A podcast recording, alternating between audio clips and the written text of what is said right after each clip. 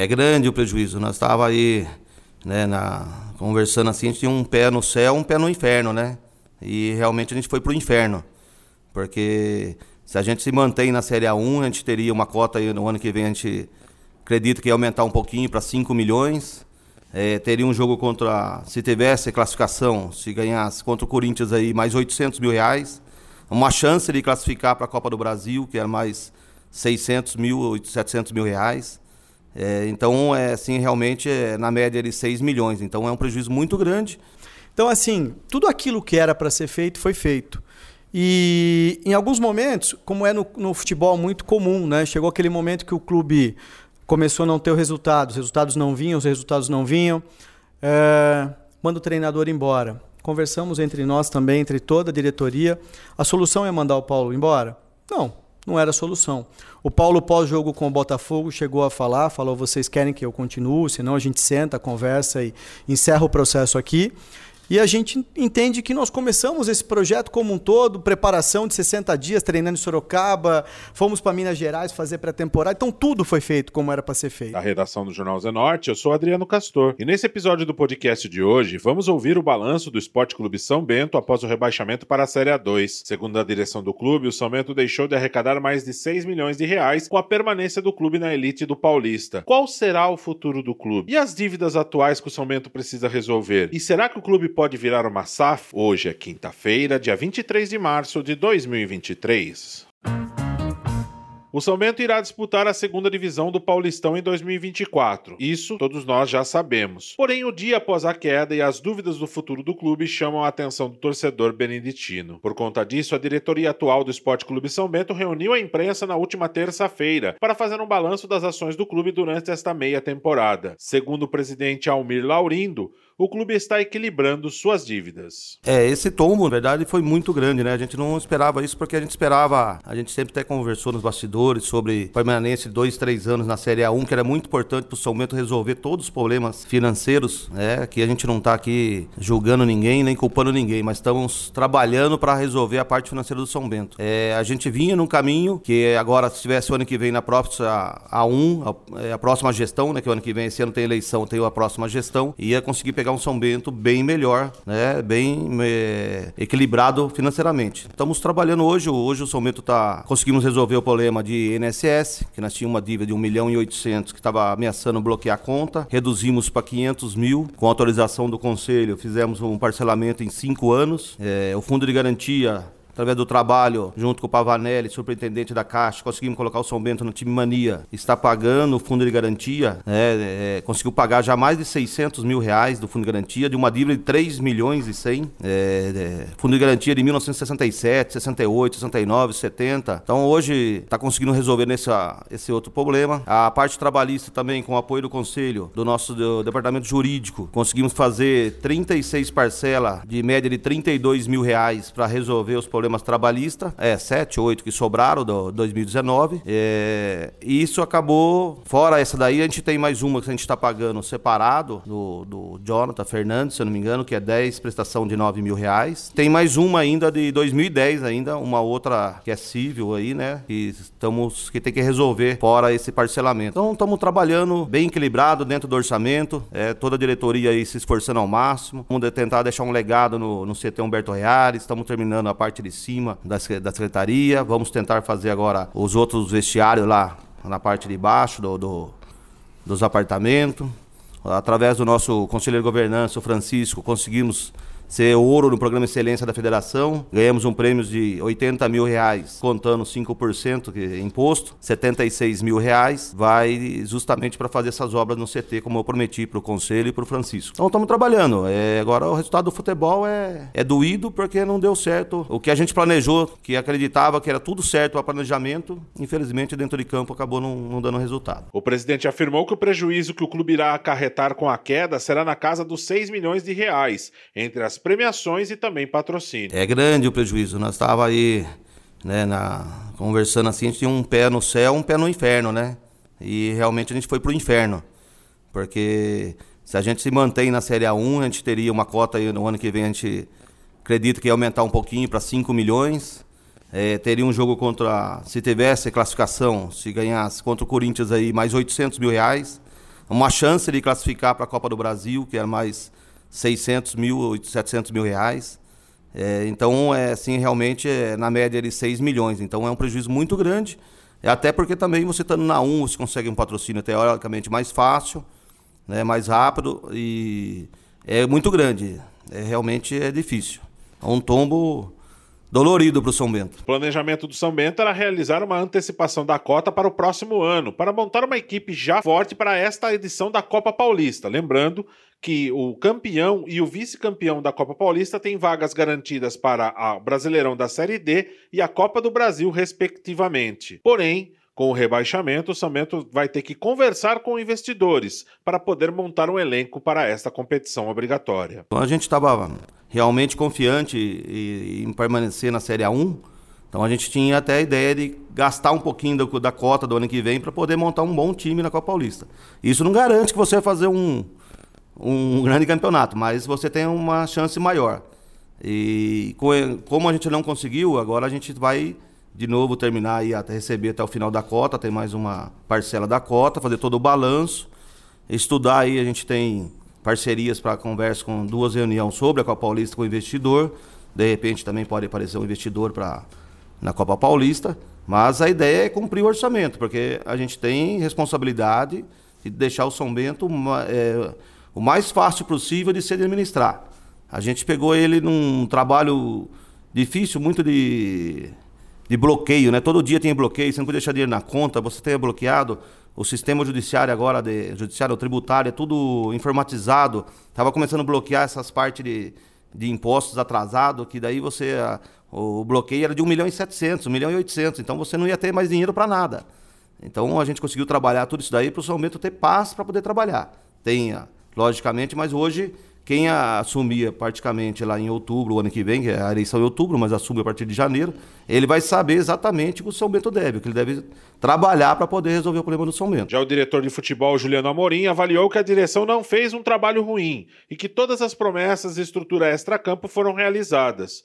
O diretor de futebol justificou as contratações do elenco, afirmou que todos os reforços foram contratados com aval do técnico Paulo Roberto Santos e Juliano Amorim chegou a dizer que o treinador chegou a cogitar a pedir demissão, mas a direção resolveu bancar o treinador até o final da competição. O clube, a instituição, tentou desde o princípio fazer aquilo que, vamos dizer, a receita do bolo, o que seria o ideal. É, tudo sempre conversado com as partes, né? É, respeitando um planejamento, uma política financeira. Uh, trouxemos o Paulo, quando a gente falou na 2, o Paulo vai ao, Pouso Alegre e o Paulo retorna para o São Bento, estava combinado desde o princípio, o Paulo retornou. Uh, fizemos as contratações todas dos jogadores é, em comum acordo com a, direto, com, a, com a comissão técnica. Então, assim, alguns momentos a gente fala, fala nesse ponto. O Paulo deu aval para contratar todos os jogadores. A opinião final sempre foi do Paulo. Indiquei jogador, o Léo, que veio como gerente de futebol, também indicou jogadores, mas sempre com o aval do Paulo. Fizemos dentro do clube tudo aquilo que tem que ser feito para dar certo, como estrutura. Né? O clube forneceu a, a auxílio moradia para todos os jogadores, o clube alojou e todos os atletas ou preparou as preparações para os jogos. É, ficamos todas elas em hotel, um dia antes, aqui em Sorocaba ou em São Paulo. Ônibus com qualidade, alimentação com qualidade. É, premiação toda para competição definida antes do campeonato. Então, antes de iniciar o campeonato, assinamos um termo de compromisso desse prêmio: prêmio por manutenção, prêmio por classificação, prêmio por ponto conquistado, né? seja no empate, seja na vitória. É, tudo isso da forma mais correta. Pagamos os atletas religiosamente em dia, até antecipado em alguns casos, em dezembro a gente pagou acho que no dia 5. O combinado com todos era no dia 18, o pagamento. Calhou que entrou uma verba antes, pagamos no dia 5 de dezembro e depois também tudo antecipadamente. Uh, os bichos pagos todos ao término dos jogos, né? Então terminou o jogo, a gente tinha até outro jogo para pagar, não houve nenhum tipo de atraso. Estivemos presentes todos os dias, cada um tem a sua dificuldade de agenda. Presente, mas o Almir, eu, o Florísio, que estava mais acompanhando o futebol todos os dias, ou os três, ou pelo menos um, ou pelo menos dois presente. Uh, nos momentos de dificuldade, conversamos com o elenco, né? chamamos o elenco como um todo, o elenco com comissão técnica, elenco sozinho, conversas individuais com os líderes do elenco. Então, assim, tudo aquilo que era para ser feito foi feito. E em alguns momentos, como é no, no, futebol muito comum, né? Chegou aquele momento que o clube começou a não ter o resultado, os resultados não vinham, os resultados não vinham. É, manda o treinador embora. Conversamos entre nós também, entre toda a diretoria. A solução é mandar o Paulo embora? Não, não era a solução. O Paulo, pós-jogo com o Botafogo, chegou a falar, falou: vocês querem que eu continue, senão a gente senta, conversa e encerra o processo aqui. E a gente entende que nós começamos esse projeto como um todo, preparação de 60 dias, treinando em Sorocaba, fomos para Minas Gerais fazer pré-temporada, então tudo foi feito como era para ser feito. Então, se nós iniciamos juntos, nós temos que terminar juntos. É, como o Almir falou, a gente não esperava. Né? Apesar de toda a dificuldade, da incompetência que nós tivemos ali, é, do meio da competição para frente, porque quem faz oito pontos em quatro jogos é um time que ia brigar para classificar. A gente em nenhum momento falou isso né? a diretoria como um todo, a comissão técnica, olha, o nosso objetivo principal é não cair. E nós não conseguimos atingir esse objetivo. Então, assim, pé no chão, chegou no final, quando a gente começou a ter dificuldade nos resultados, é, fizemos propostas aos atletas de bicho dobrado, bicho triplicado, bicho mais que triplicado, e nem o dinheiro movimentou os atletas. Nós tentamos ali, é, na conversa, no diálogo também, como falei, ou em grupo, individualmente, não movimentou os atletas. Então, é, chegou um momento que nós, como é, diretoria, como gestores de um clube, e um clube que tem que ser respeitado como uma empresa, e o São Bento, muito tempo, não foi respeitado como era para ser uma empresa. Como o Almir acabou de citar, o São Bento teve dinheiro, mas teve dinheiro e não teve respeito. Então, acho que hoje a gente vai cair. Caímos, é, mas caímos assim, com tudo em dia. Todo mundo vai receber até o mês que vem, zerado, não vai ter dívida nenhuma. Ah, como vai ser o resto do ano? Vamos sentar e discutir depois, porque houve uma, uma quebra nessa lacuna. Juliano Amorim também avaliou os trabalhos dentro de campo e apontou algumas falhas que ocorreram durante a temporada. O que eu posso falar também como futebol? É, talvez ver isso, como eu falei do, do gestor, do gerente de futebol, acabou não dando certo. A situação do Léo aqui não, não, não foi. Não. Ah, acho que tem que ver como fazer, o que pode ser feito para melhorar nesse ponto. A minha opinião, a parte física, acho que a gente deixou a desejar. Talvez fazer um estudo em cima disso ainda, de uma melhoria, ainda que seja na parte física, como eh, trabalho físico, como períodos de trabalho, como profissional de trabalho, como a parte de suplementação, não sei. Aí tem que falar com quem realmente é especialista. Eu não sou especialista nisso. Eu sou especialista em gestão de empresa, isso eu sei fazer. Agora, não sei a parte nutricional.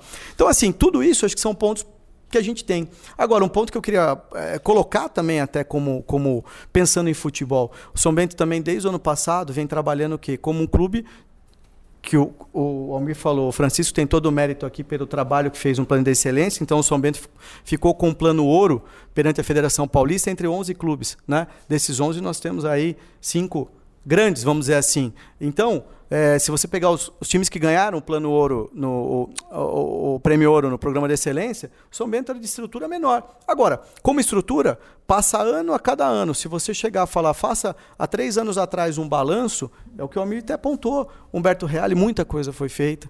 Nós negociamos uma empresa HTM que veio, um, uma parceria. Nós temos uma sala inteira de fisioterapia feita em parceria com patrocínio para o Campeonato Paulista.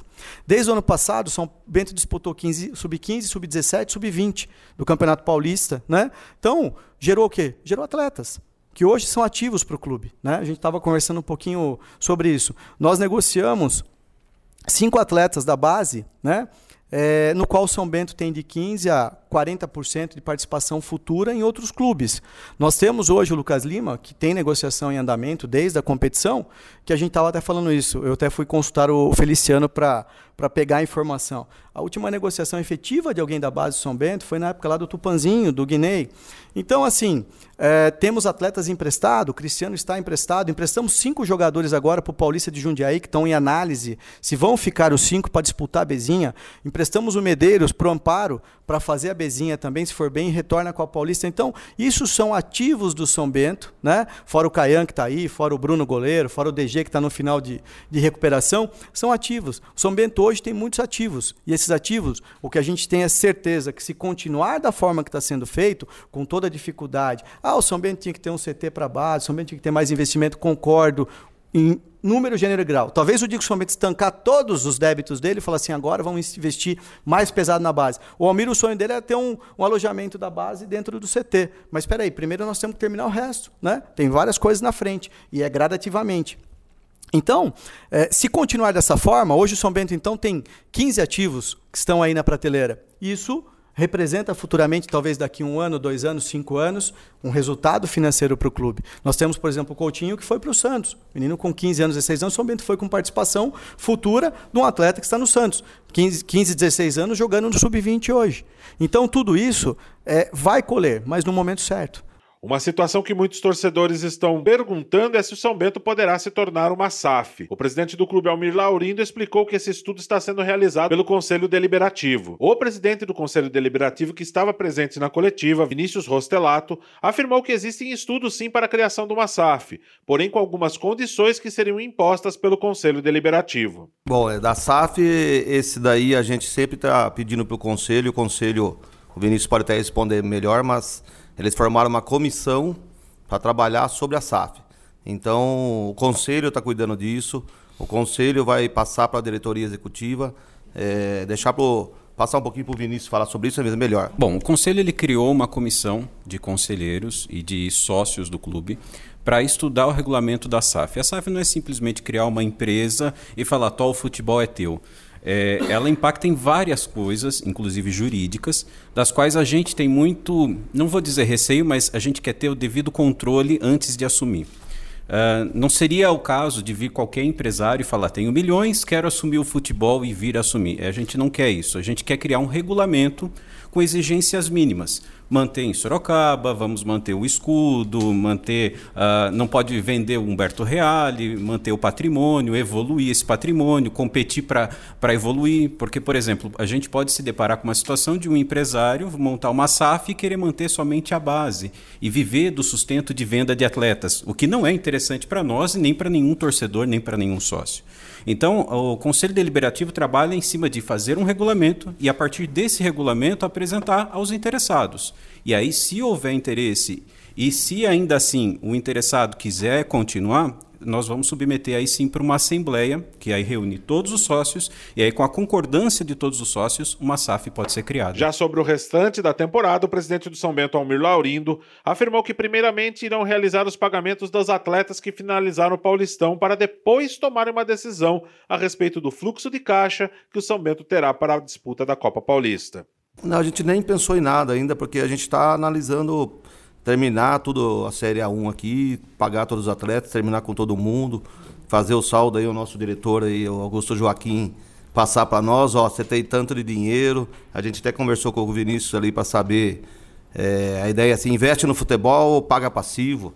Né? Então tem esse detalhe, até a gente depois vai conversar muito com o Vinícius sobre isso daí.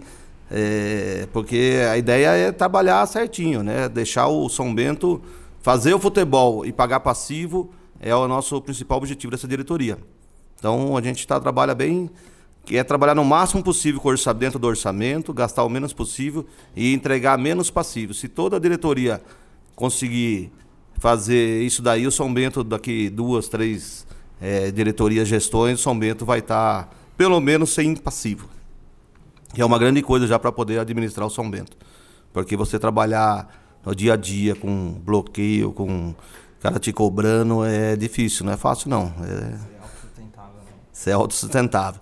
E também aqui lembrar, né, agradecer todos os patrocinadores que confiou no São Bento, todos esses novos sócios que veio aí junto com a gente aqui, ó. O nosso diretor social fez um trabalho brilhante aí, quase 500 sócios, né, Cadu? Isso, passar um pouquinho. É 61. Então a gente, aqui é a paixão nossa também, aqui todo mundo foi desolado domingo. Porque aqui todo mundo é move a paixão pelo futebol. Né? A gente tenta separar a razão aqui durante a semana, mas no dia do jogo a paixão fala grande.